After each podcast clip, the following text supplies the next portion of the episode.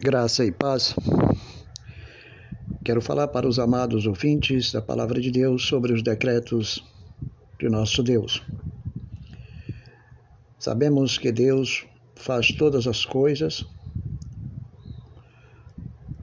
ou melhor, sabemos que Deus faz todas as coisas que nos ajudam ao bem, aos que Ele amam isto é, aos que são chamados conforme o seu propósito. Romanos 8, 28. Propósito este que ele mesmo realizou em Cristo Jesus. Efésios capítulo 3, versículo 11. Pois o texto deixa bem claro, conforme ao propósito eterno, que corresponde a decreto. O decreto de Deus em, é um propósito, ou sua própria determinação a respeito às coisas futuras. Aqui temos usado o singular. Como faz as próprias, ou melhor, como se percebe nas Escrituras. Porque houve apenas um ato de sua mente infinita, ou melhor, houve apenas um ato de sua mente infinita acerca do futuro. Nós falamos como se houvesse sucedido muitos decretos, porque nossa própria mente somente pode perceber os ciclos sucessivos, à medida que vão surgindo pensamentos e ocasiões, quem sabe, cenas, ou em referência a distintos objetos do seu decreto, para que possamos compreender como as coisas se cumprem os quais, sendo muitos, nos parece que requerem um propósito diferente para cada evento. Mas sabemos que o decreto de Deus tem um poder universal para abarcar aquilo que ele determinou de antemão com respeito aos alvos do seu decreto. Isso não quer dizer que Deus determinou por decreto a salvação universal. Mas se ele mesmo deixa bem claro na sua palavra, por meio de Paulo, que Deus faz todas as coisas que nos ajudam ao bem, então ele estabeleceu meios para que recebêssemos a fé que vem por ouvir. Romanos 10, 17 e principalmente porque Romanos capítulo 8, versículo 30 deixa bem claro a quem predestinou chamou. O conhecimento divino não procede gradualmente ou por etapas. Em Atos capítulo 15, versículo 18, conhecidas são as coisas desde os séculos, ou melhor, Conhecidas são a Deus desde os séculos todas as suas obras. As Escrituras mencionam os decretos de Deus com muitas, ou melhor, em muitas passagens, e usando vários términos. A palavra decreto se encontra no Salmo 2, versículo 7. Quando Davi fala eu publicarei o decreto. Em Efésios capítulo 3, versículo 11, lemos acerca da determinação eterna do que ele propusera em Cristo como decreto. Em Atos capítulo 2, versículo 23, tudo corresponde ao seu determinado conselho e providência, para que se cumpra, com respeito principalmente à morte de Cristo, ressurreição e o nosso novo nascimento. Em Efésios capítulo 1, versículo 9, fala do mistério da sua vontade, que nos é revelado pelas escrituras. Em Romanos capítulo 8, versículo 29, ele predestinou, segundo o seu próprio beneplácito. Efésios capítulo 1, versículo 9. Então ele predestina conforme a sua aprovação. Os decretos de Deus são chamados de conselhos, para significar que são perfeitamente sábios. São chamados de sua vontade. São chamados como que expressão da sua vontade, para mostrar que Deus não está debaixo de nenhuma sujeição. Sim, que atua segundo o seu propósito ou segundo o seu próprio desejo, no seu proceder divino.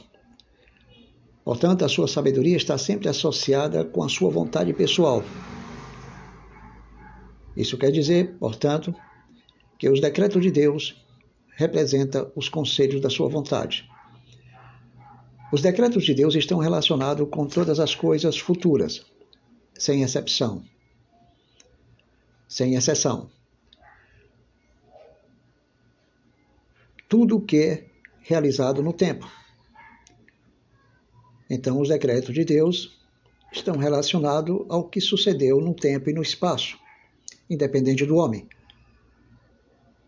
Considerando como determinado antes do princípio do tempo. O propósito de Deus afeta todo, grande ou pequeno, bom ou mal. Ao que devemos afirmar que, se Deus é o, é o ordenador e controlador do pecado, mas não é o autor do mesmo. Da mesma forma que ele é autor do bem, mas ele não é autor do pecado, mas encaminha o pecado do homem e seu livre-arbítrio para se sujeitar à sua vontade.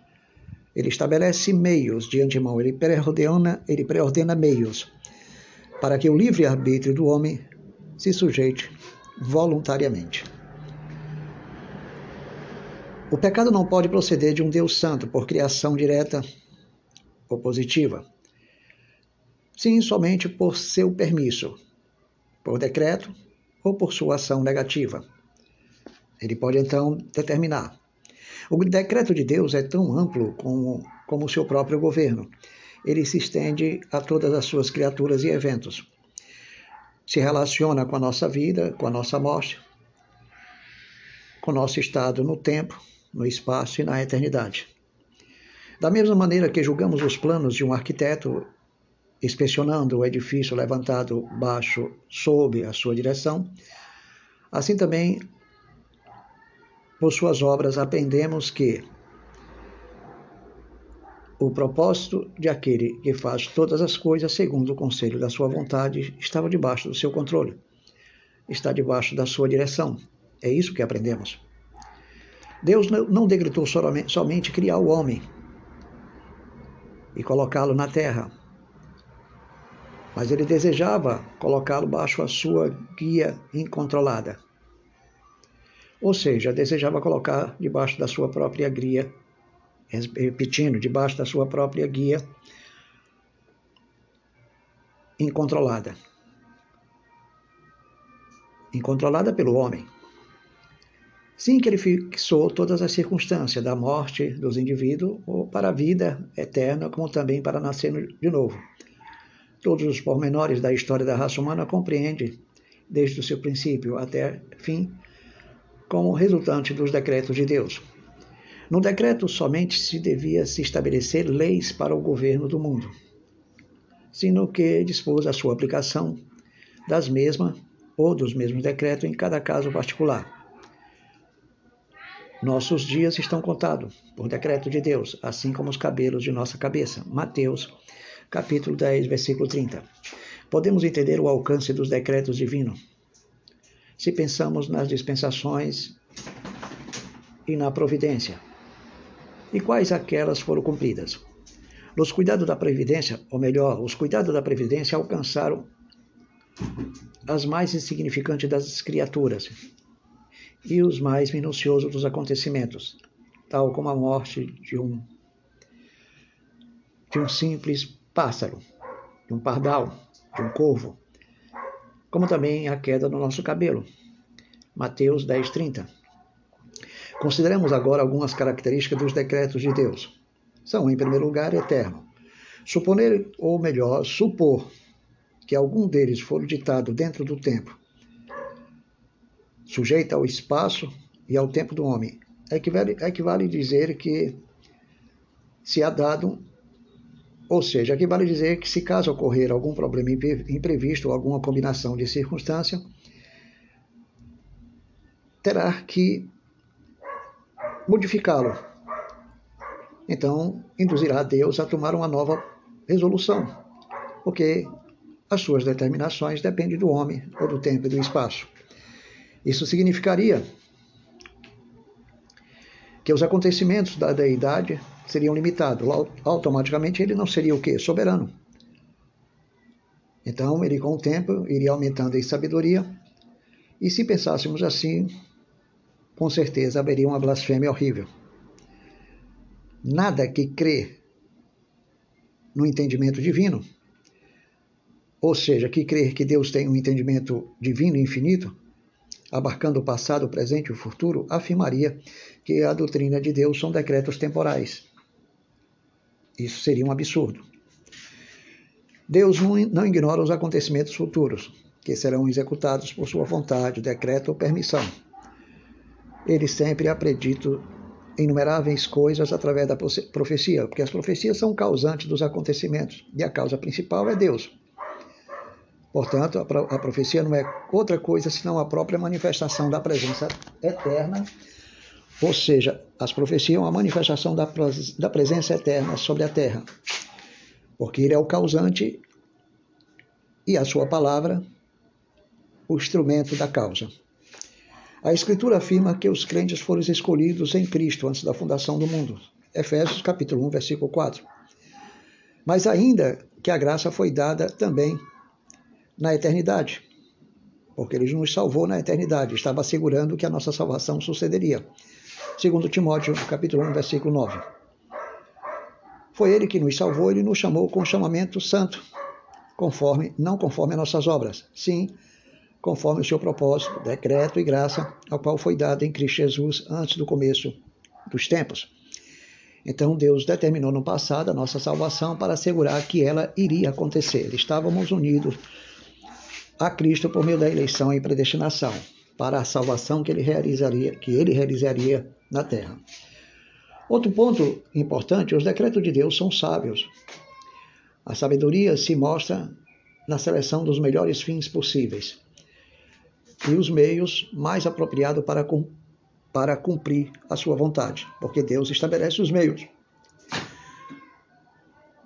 Então conhecemos os decretos de Deus ou melhor, conhecemos os decretos de Deus, é evidente que ele corresponde a tal característica. Mas qual a característica? É que ele estabelece o meio para cumprir. Então, assim, descobrimos o seu cumprimento. Todas as mostras da sabedoria de Deus em suas obras é uma prova perfeita da sabedoria do plano de Deus e que ele leva a cabo. Portanto, Trata-se de decisões imutáveis de Deus.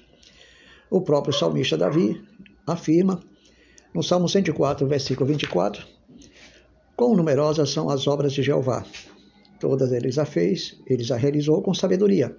A terra está cheia das suas criaturas, porque ele os determinou.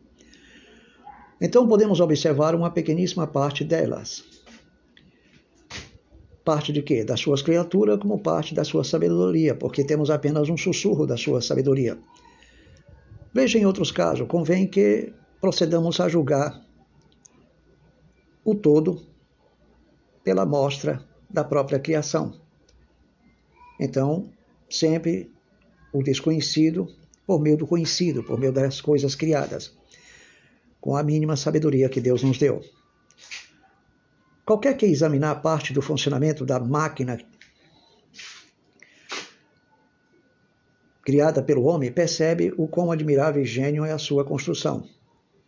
Logo, creerá naturalmente que as demais partes daquela máquina são igualmente admiráveis. Isso acontece na tecnologia, através dos engenheiros e de quem vai utilizar e quem vai utilizar a mesma máquina. Da mesma maneira, quando as dúvidas existem acerca das obras de Deus, assaltam nossa mente. Deveríamos rejeitar as objeções sugeridas pela nossa própria mente, por algo que não, consigo, não conseguimos reconciliar com as nossas ideias. Vejamos o que diz Romanos capítulo 11, versículo 33. Ó, oh, a profundidade das riquezas de Deus e da sua, e da sua sabedoria e do seu conhecimento. Quão incompreensíveis compreensíveis são os seus juízos e também inescrutáveis os seus caminhos. Então, com, como você poderá julgar a soberania de Deus? Com as suas limitações, com as suas riquezas lógicas, racionais, com seu conhecimento terreno? Você julga que tem capacidade de compreender os juízos de Deus, os seus caminhos, os seus pensamentos? Se ele tem um controle de tudo, até da sua vida? Devemos observar também outros detalhes. Em Isaías capítulo 40, versículo 13 e 14. Quem pode esquadrinhar o Espírito de Jeová? Você? Quem ha sido o seu conselho para lhe ensinar? Você? Quem pediu o conselho para que para que ele fizesse entender isto ou aquilo? Ou seja, quem pediu, a quem Deus pediu o conselho para que lhe fizer entender alguma coisa? Ou quem guiou Deus no caminho correto? Ou lhe ensinou o caminho. E lhe fez conhecer a senda do entendimento. Você, amado ouvinte.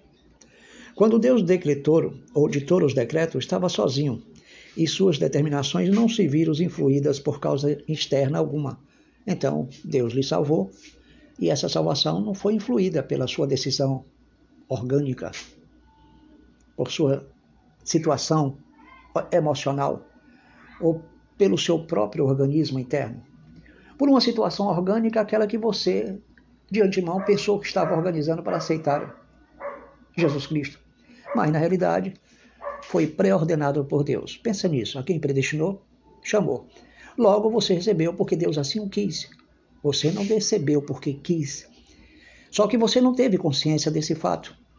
E você pensou que a sua manifestação era sua. Que você é o autor do novo nascimento porque você não tem controle das faculdades de Deus e da soberania de Deus. Concorda comigo? Pensa um pouquinho. Aonde você estava? Quando Deus realizou essa obra, você estava morto em delitos e pecados. Efésios capítulo 2, versículo 1. Vamos adiante e entender o seguinte. Deus era livre para decretar ou deixar de decretar ou melhor, para decretar uma coisa e outra não. É preciso atribuir total liberdade a Deus, aquele que é supremo, independente e soberano em todas as suas ações. O seu livre-arbítrio é perfeito e absoluto. O nosso não tem o mesmo atributo, o mesmo ou a mesma qualidade. Os decretos são absolutamente incondicionais. Ninguém pode dizer que sua vida, diante dos decretos de Deus, o levará a se impor diante de Deus. Se são decretos incondicionais, então você não pode condicionar ao seu querer. Sua execução não está sujeita à tua condição à minha condição, para que se possa cumprir ou não. Em todos os casos, o que Deus ha decretado, ou melhor, em todos os casos, Deus ha decretado um fim, ha decretado os meios para determinado fim se cumpra, para que você, por exemplo, recebesse Jesus Cristo. Deus determinou os fins. Aquele que foi até você para lhe pregar o Evangelho foi determinado por Deus. Você foi para a igreja, determinado por Deus. Você aceitou ou recebeu Jesus Cristo, determinado por Deus. Só que você não teve consciência. O que você falou é de, a seguinte frase comum e popular: Eu aceitei Jesus Cristo, deixei de pecar e nasceu de novo. Essa é a sua percepção humana. Essa é a sua forma de entender, de entender as suas ações, mas não de interpretar a soberania de Deus, que decretou que tal coisa sucedesse em sua vida. Pois a quem predestinou, chamou, por isso você nasceu de novo. Portanto, devemos pensar também em outro ponto. Os decretos de Deus são absolutos e condicionais, como já foi dito. Sua execução não está sujeito a alguém para impedi-lo de cumpri-lo. De forma nenhuma. Em todos os casos, Deus ha decretado tudo, todos os meios, como já foi dito. Ele decretou a salvação dos elegidos, decretou também dar-lhes fé. Veja o caso de segundo, ou melhor, veja o que diz Paulo, segundo Tessalonicenses, capítulo 2, versículo 13. Apóstolo Paulo diz que devemos sempre dar graças a Deus, ou melhor, ele dava graças a Deus pela igreja. aos irmãos amados do Senhor, amado eternamente. Porque Deus os havia escolhido desde o princípio eterno, antes da fundação do mundo, para a salvação, pela santificação do Espírito e fé na verdade. Isso quer dizer que na eleição eterna Deus já incluía tua salvação, tua santificação e tua fé na verdade. Porque em Isaías 46, versículo 10, deixa bem claro que Deus anuncia o porvenir desde o princípio, desde a antiguidade, o que ainda não havia o que ainda não havia acontecido na tua vida. Observa isso. Deus anunciou o porvenir, o futuro, desde o princípio, desde a antiguidade, desde a eternidade, o que não havia acontecido na tua vida. Ele diz, e o plano se realizará. E fará tudo o que eu quero. Leia, confira Isaías 46, versículo 10, para saber onde é que está a sua ação humana, ó amado pelagiano e armeniano. Pensa um pouquinho e faz uma ironia contigo mesmo, olhando para o espelho. Quem sou eu para altercar-se contra Deus? Portanto, se isso não poderia ser assim, então o seu conselho dependeria de uma condição qualquer que poderia deixar-se de se cumprir, se caso o teu livre-arbítrio estivesse no controle. Deus faz todas as coisas segundo o conselho da tua vontade, da sua vontade. Deus faz todas as coisas segundo o conselho da sua vontade, e não, não, e não segundo o conselho do teu livre-arbítrio e tua liberdade. Muito pelo contrário, Deus encaminhou, encaminhou a tua liberdade e teu livre-arbítrio para o seu propósito final, naquilo que ele decretou, decretou que iria acontecer na sua vida. Então, junto à imutabilidade de Deus, existe também a, inviol, a, inviol, a inviolabilidade, perdão, junto à imutabilidade de Deus, existe outro aspecto, a invio, invio, perdão, amados, além da imutabilidade de Deus, existe a total ausência de violação aos seus decretos. Os seus decretos são invioláveis. A Escritura ensina claramente que o homem é uma criatura responsável por suas ações, mas não quer dizer que ele possa violar os decretos de Deus. E, devido às suas ações, ele deve render contas a Deus. Ele renderá contas porque Deus o encaminhará ou para a condenação ou para a salvação. Se as tuas ideias, ou as minhas ideias, ou as nossas ideias recebessem a forma da palavra de Deus, a afirmação da, da, dos ensinos da própria palavra nos levaria à negação do teu livre-arbítrio. Então, significa que as ideias que você tem da palavra de Deus não é formada pela palavra, é formada pela teologia grega humana, racional, subjetiva, terrena, baseada no concreto e na lógica. Então, significa que é você que quer entender a palavra interpretando conforme as ideias terrenas que você obteve e desenvolveu e logo você nega a verdade do nosso Deus. Reconhecemos, amados irmãos, que existe verdadeira dificuldade em, definir onde termina uma coisa e onde começa a outra. Porque Deus é o princípio e o fim. Ele é o alfa e o ômega. Sendo assim, ele é a causa, ele é o resultado e nós queremos a resposta da causa e do resultado, e não teremos. Então, isto ocorre cada vez que o divino e o humano se mesclam e gera esse conflito. A verdadeira oração está redatada pelo próprio Espírito de Deus. Por isso que ele preparou obras de antemão para que andássemos nela. Por esta razão, também o próprio clamor de um coração humano, humano foi redatado por Deus, como obra que Deus preparou de antemão para que você andasse nela. Então, nelas. Então, nesse caso, você não ora também por vontade própria, porque Deus determinou de antemão. Determinou de antemão que você praticasse a oração, porque ela não é fruto da tua inteligência.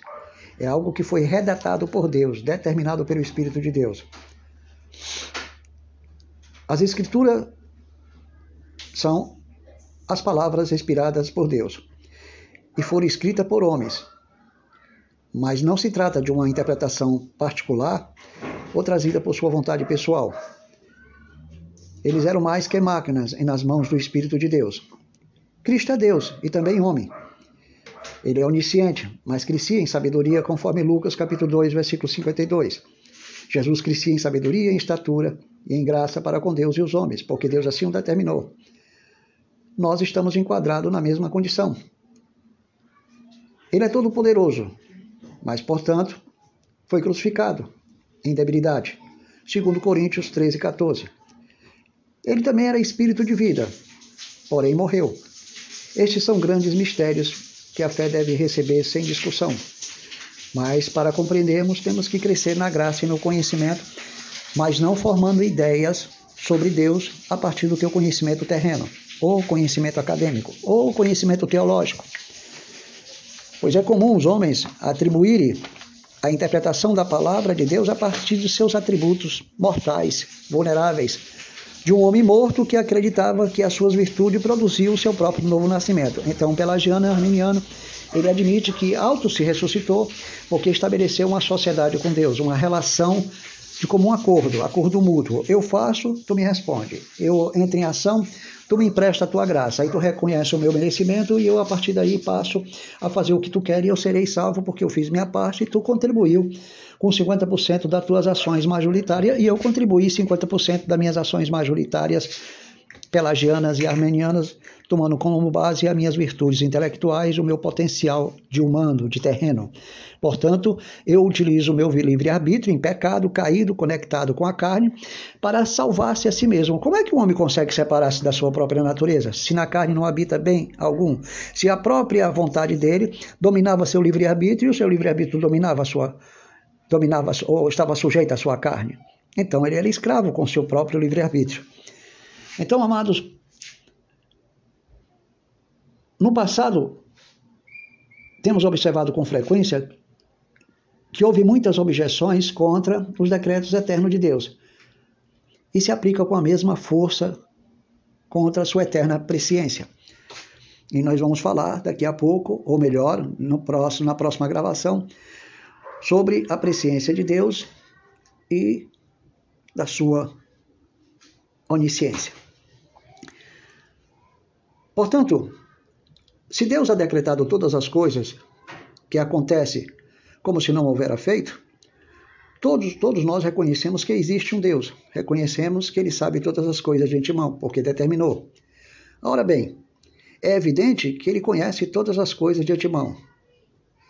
As provas, ou não, é, é, ou melhor, falando mais claro, o que Ele queira que aconteça ou não é por sua vontade soberana. Ele permitiu o pecado e encaminha os pecados a se sujeitarem à sua vontade soberana. Sem robotizar o homem. O homem nem percebe como é que Deus conduz ele. Ele pensa que é um robô. Falar em eleição e a predestinação na soberania de Deus, todo mundo imagina, somos robôs na mão de Deus. Não, meu querido, você não é robô. Deus é que é soberano. Só que você não percebe como é que ele governa as coisas. E por mais que você se rebele, ele term, termina acontecendo com você o que estava determinado. Se tu perecer no teu pecado, pronto, tu estava destinado para a perdição. Era exatamente o que Deus determinou para a tua vida. Se tu terminar até o final na presença de Deus e não se desviar, mesmo que tu peque, mas você será salvo, era o que estava determinado para a vontade de Deus. Se você se rebelou, é porque Deus soberanamente permitiu. Se você voltou, é porque soberanamente Deus também permitiu. E se você teve força, foi porque Deus soberanamente lhe deu graça. Mas você não sentiu? É porque nós não temos consciência de, de sentir. O homem vive do sentir para poder ter lógica e entender o que ele faz ou não faz. Então ele quer que Deus gire em torno das suas habilidades. Então, só quem decide o que pode acontecer é aquele que decreta.